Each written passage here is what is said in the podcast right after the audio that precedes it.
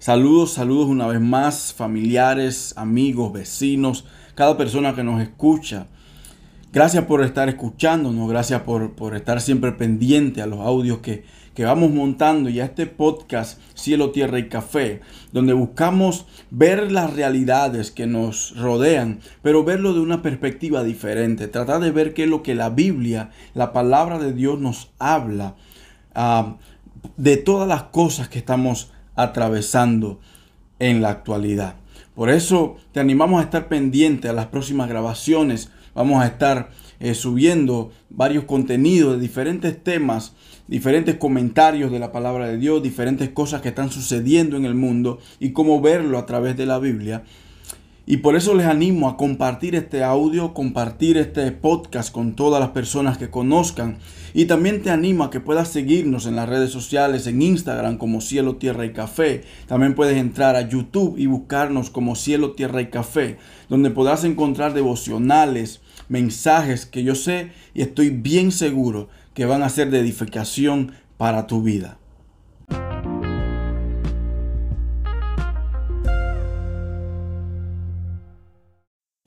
En esta ocasión quiero compartirles, quiero traerte una ah, algo que marcó mi vida, algo que ha tocado mi vida hace unas semanas atrás y que me ha retado, me ha llevado a, a meditar y a pensar ciertas cosas. Cosas prácticas que hemos pasado por alto, o por lo menos yo pasé por alto por mucho tiempo, cosas prácticas, cosas sencillas que podemos poner en práctica en cualquier momento de nuestra vida. Sabes que a Dios más que seas o seamos una persona súper espiritual, desea que mostremos esa espiritualidad, esa vida espiritual por medio de nuestra vida a las personas que nos rodean.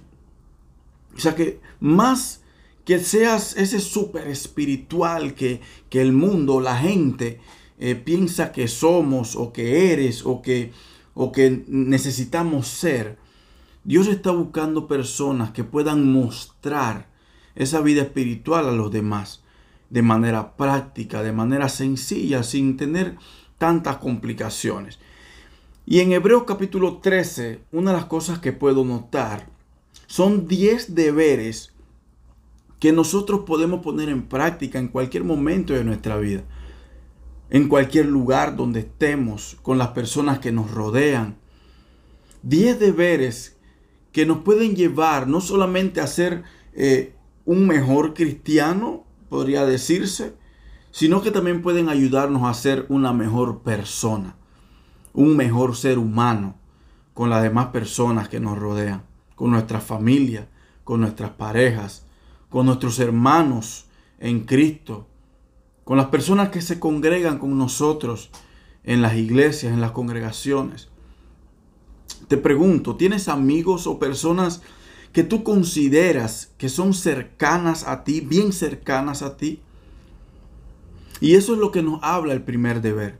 De estos 10 deberes, en esta ocasión solamente voy a hablar de 5, voy a mencionar 5.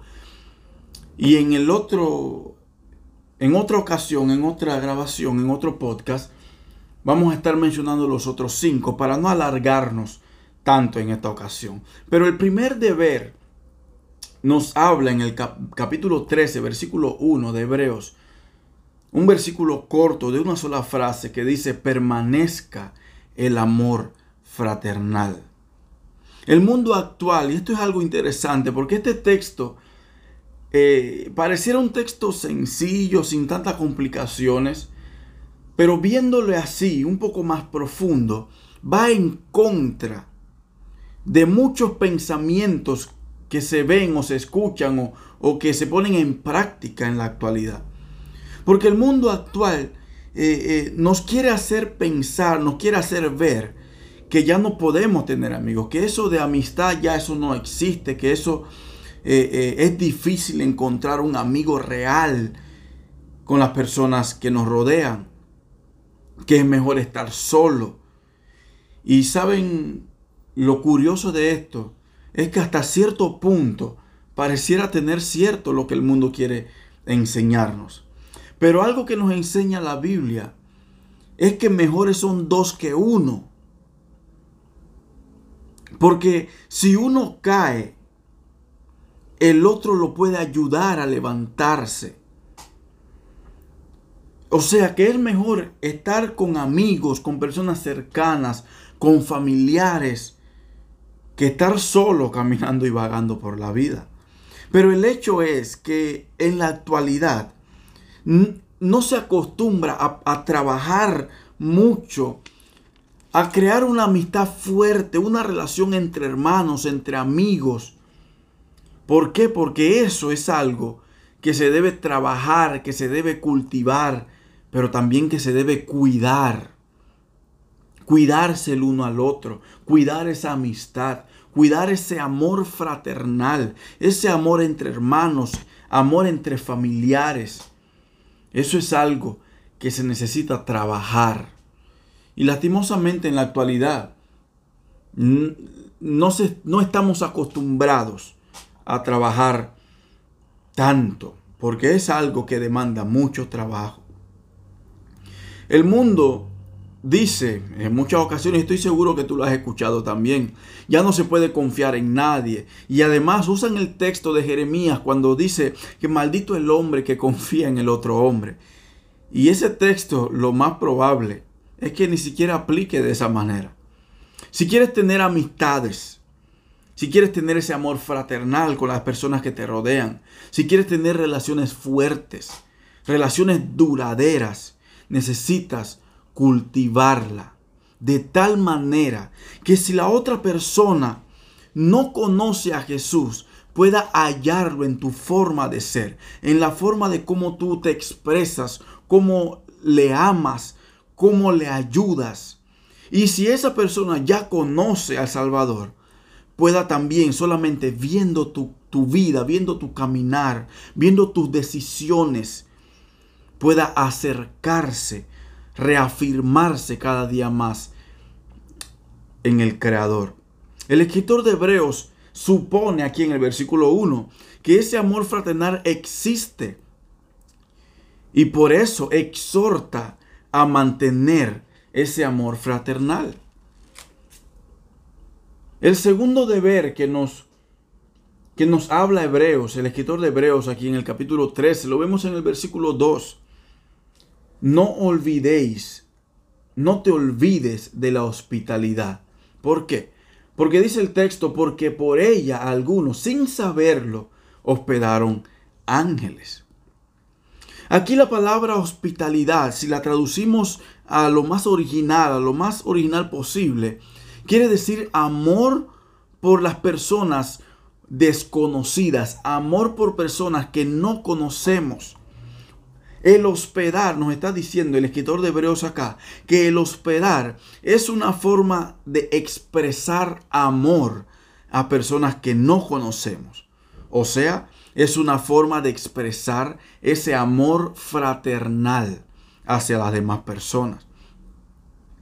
En hebreo pareciera que fuera una sugerencia que nos está haciendo el escritor, más que un mandato, pero en otros textos encontramos que es una virtud ordenada a los que han creído en Cristo, a los fieles, a los que caminan con Cristo. La hospitalidad vendría siendo una muestra de ese amor fraternal que vimos en el versículo 1. Lo interesante de, la hospitalidad es que no se nos manda o no se nos dice, no se nos sugiere que lo hagamos solo con personas, con hermanos, con amigos que conocemos y que pasamos tiempo, no. Sino que nos está diciendo que lo hagamos por personas, por hermanos en la fe, que probablemente sea la primera vez y quizá también la última vez que los veamos, quién sabe. Si lo hacemos solo a personas que conocemos, en realidad no estaríamos cumpliendo con lo que la hospitalidad requiere o la hospitalidad que nos habla la Biblia. Lo maravilloso de hospedar a otros hermanos que no conocemos es poder entablar esa conversación, esa amistad, conocerles un poco más y, ¿por qué no? Llegar a crear una amistad duradera. Pero solo eso va a pasar si cumplimos con la hospitalidad. Por eso quiero animarte a que practiques la hospitalidad con personas que no conoces, quizás personas que no estás acostumbrado a pasar tiempo con ellos. Es bueno que practiquemos la hospitalidad. El tercer deber que nos habla Hebreo, lo vemos en el versículo 3, eh, un deber que lastimosamente se ha dejado a un lado hace mucho tiempo o se le presta poca importancia para no, no decir que se echó o se desechó ese deber.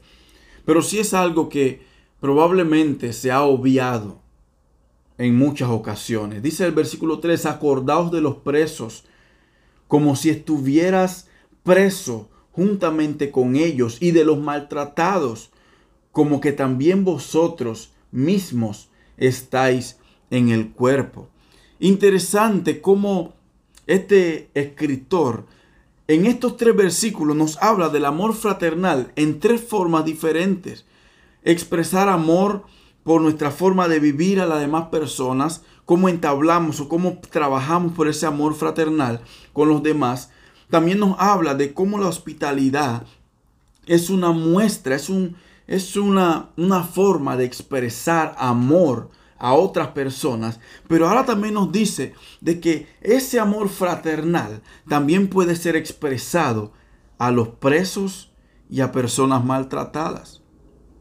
Por eso es interesante cómo el escritor liga estos tres deberes en estos tres primeros versículos. Pero sabes, hay algo que llama la atención.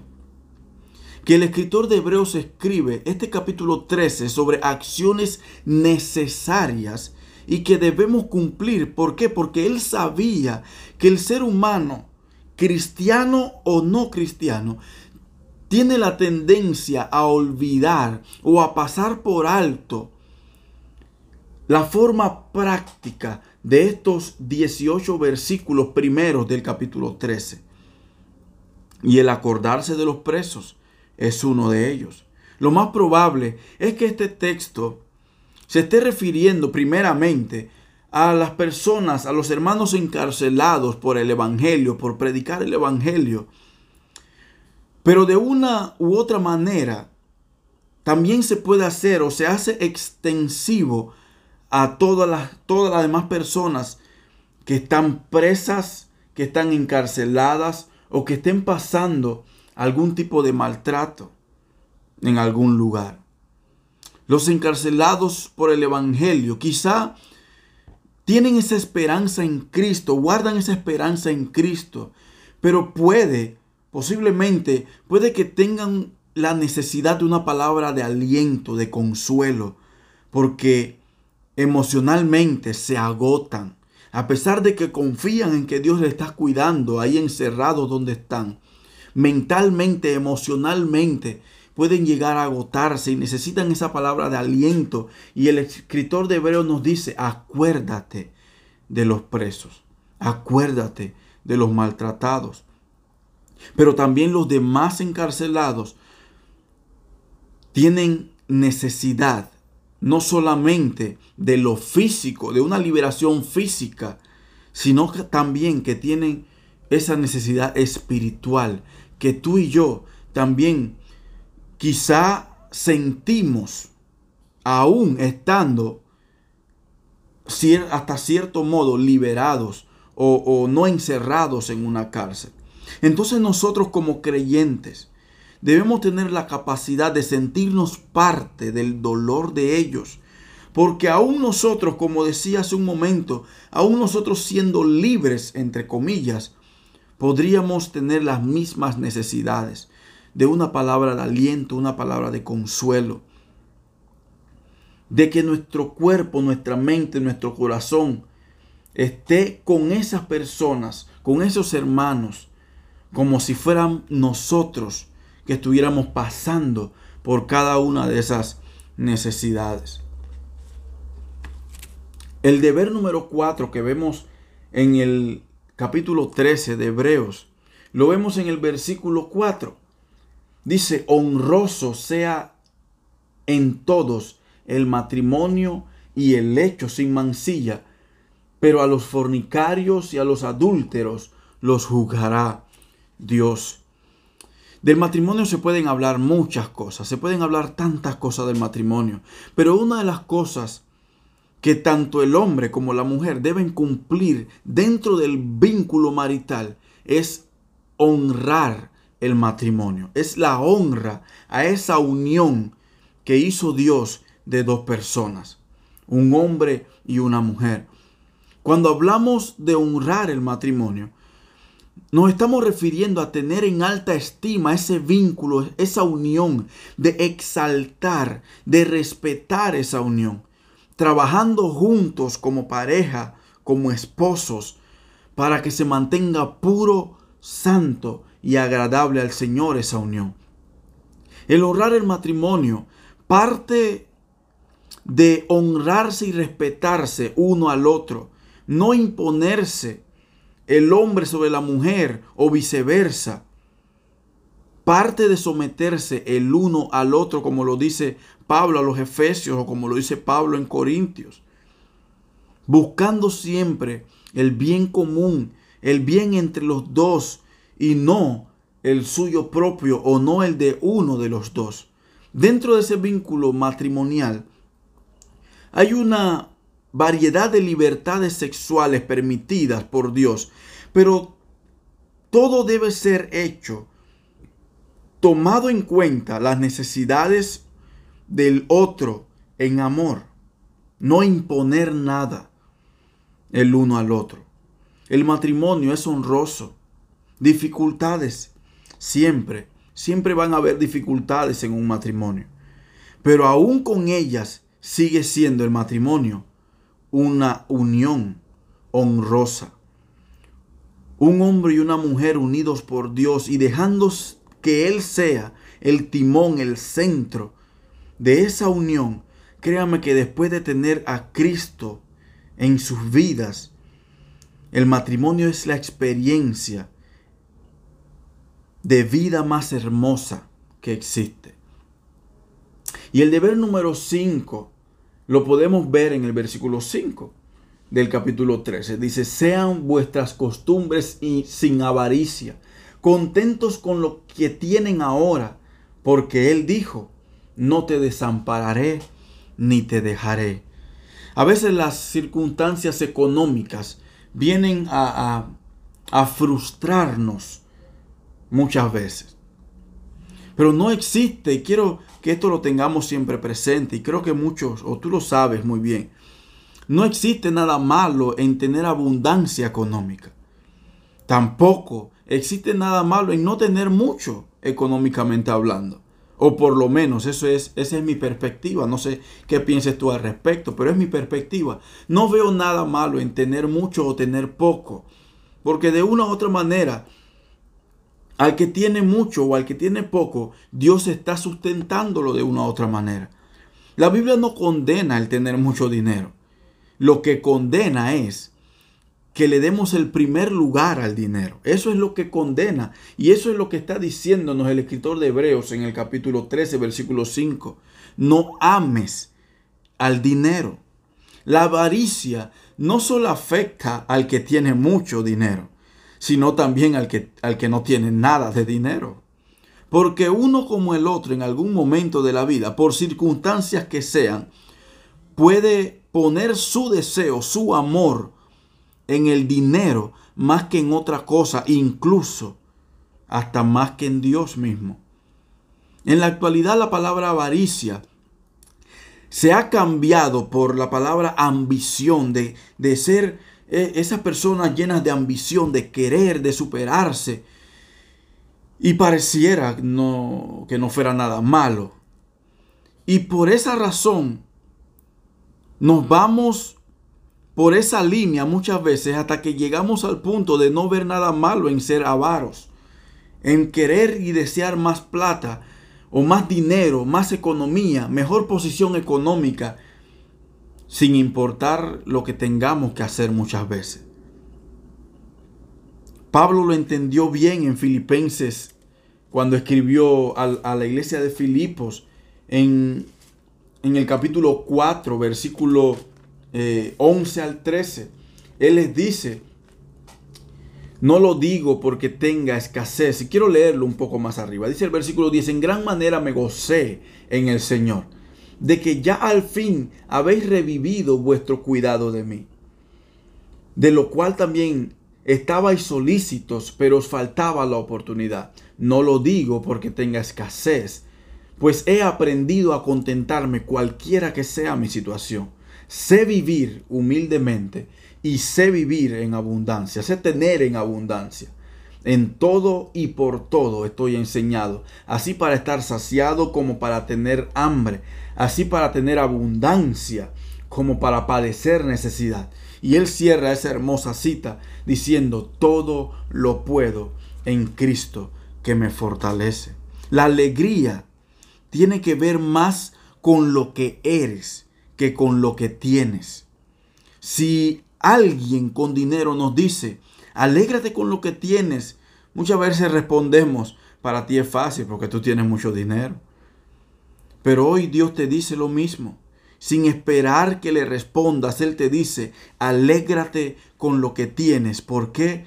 Porque yo no te voy a dejar ni te voy a desamparar. Nuestro sustentador es Dios. Por eso Él nos dice que sea que tengamos mucho o que tengamos poco, alegrémonos con lo que tenemos. Porque nuestro sustentador es Dios. ¿Por qué? Porque Él no nos va a dejar ni nos va a desamparar. Te animo a que puedas compartir este, este audio, este podcast con, con, con las personas allegadas a ti, que puedas llegar a, todos tus familiares si es posible, a todas las personas que conozcas, para que puedan ser bendecidos con estos deberes. Y el próximo, eh, eh, en los próximos días vamos a estar viendo entonces los otros cinco deberes que vemos dentro del capítulo, del capítulo 13 del libro o la carta de Hebreos. Así que que el Señor te bendiga y que puedas vivir alegrado y cumpliendo con cada uno de estos deberes que hemos visto eh, en este momento. El amor fraternal, la hospitalidad, el tener en mente, acordarse de los presos y de los maltratados, honrar el matrimonio y vivir alegres sin avaricia. Que el Señor te bendiga.